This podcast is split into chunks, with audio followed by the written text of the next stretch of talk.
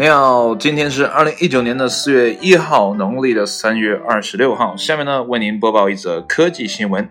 据外国媒体报道，由美国全国大学体育协会协同硅谷科技公司共同研发的名为“虚拟棒球教练”的 App，现已独家登陆 iOS 平台。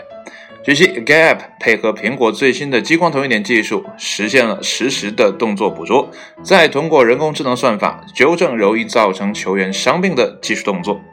在美国等棒球发达地区，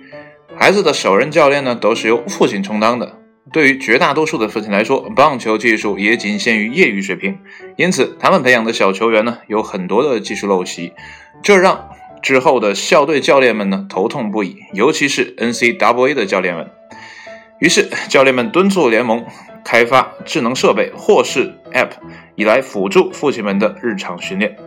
虽然出于好心，但是呢，很多父亲并不买账。原因在于，他们担心所有的孩子最后都会练成同一个技术动作，这在美国的体系里是很难想象的。其实呢，这一问题呢，早在 App 设计的初期呢，就被软件开发人员考虑进去了。App 在实际的使用时呢，会根据小球员的习惯动作来给出合理的修改意见，在保证其习惯动作不完全改变的同时呢，也降低了小球员们的受伤风险。除此之外，App 还会根据小球员们的年龄和身体状况制定相应的训练计划。